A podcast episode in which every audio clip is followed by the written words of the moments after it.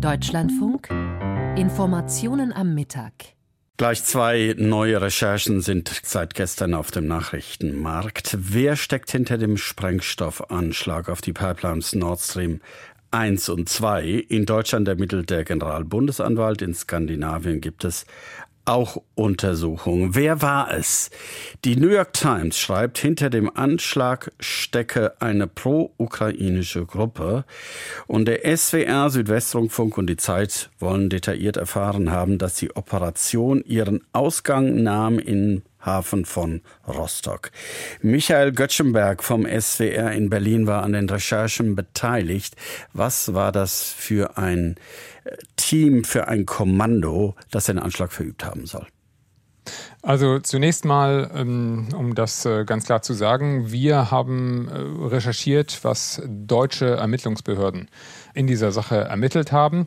Und die haben herausgefunden, dass in der Tat ein Boot angemietet wurde, das dann am 6. September, also knapp drei Wochen bevor diese Pipelines dann in die Luft geflogen sind, äh, von Rostock aus äh, in See gestochen sein soll. An Bord äh, ein Geheimkommando bestehend aus einem Kapitän, zwei Tauchern, zwei Tauchassistenten und einer Sanitäterin oder Ärztin und äh, dieses äh, Kommando hat äh, als Sicherheit sozusagen für die Anmietung des Boots äh, bei der deutschen Charterfirma, äh, der das Boot gehört, zwei offenbar sehr professionell gefälschte Pässe hinterlegt, sodass man über die Identität dieser Gruppe keine gesicherten Aussagen treffen kann. Wie sicher sind sich, Herr Göttschenberg, denn die deutschen Sicherheitsbehörden, dass dieses Kommando die Bomben gelegt hat? Die sind sich äh, ziemlich sicher und die Bundesanwaltschaft hat heute aufgrund unserer Veröffentlichung gestern auch bestätigt, dass es äh, tatsächlich ähm, ein Boot gibt, das man im Januar durchsucht hat und das eben in Verdacht steht, diesen Sprengstoff transportiert zu haben. Das Boot ist offenbar äh, sehr hastig oder zumindest nicht ordentlich gesäubert zurückgegeben worden und äh, nach unseren Recherchen ist es den Ermittlern eben gelungen, durch forensische Untersuchungen an Bord, konkret auf dem Tisch in der Kabine des Bootes äh, Sprengstoffspuren nachzuweisen.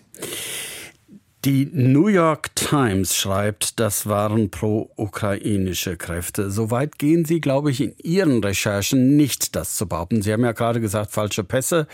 Man weiß also überhaupt nicht, wer die sechs waren. Man weiß nichts über die Nationalität dieser sechs. Ja, es gibt allerdings wenn man sich die Spuren anguckt, äh, die die deutsche Polizei ermittelt hat, dann gibt es äh, darunter Spuren, die eben in die Ukraine weisen. Und das gilt zum Beispiel für den Punkt, wenn man sich anschaut, welche Firma dieses Boot bei der deutschen Chartergesellschaft angemietet hat, äh, dann ist das eine Firma nach Erkenntnis der Ermittler mit Sitz in Polen, die aber zwei Ukrainern gehören soll. Und das ist eine der Spuren, die äh, sozusagen jetzt dazu führt, dass man sagt, wir haben hier Hinweise darauf, dass die Ukraine hier in irgendeiner Form ihre Finger mit im Spiel haben könnte.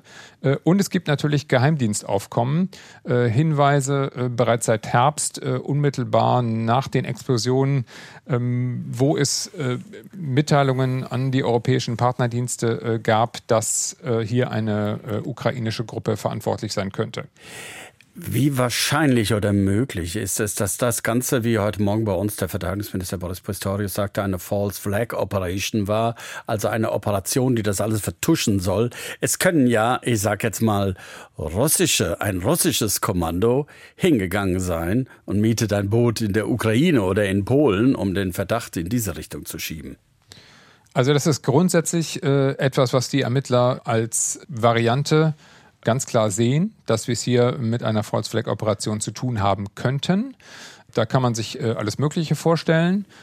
Aber zur Wahrheit gehört auch, dass man generell über die Auftraggeber äh, dieses äh, Terrorkommandos äh, bisher nichts weiß. Also man weiß weder, ob die ukrainische Regierung hier irgendeine ähm, Rolle gespielt hat, noch ob es ein anderer Staat war.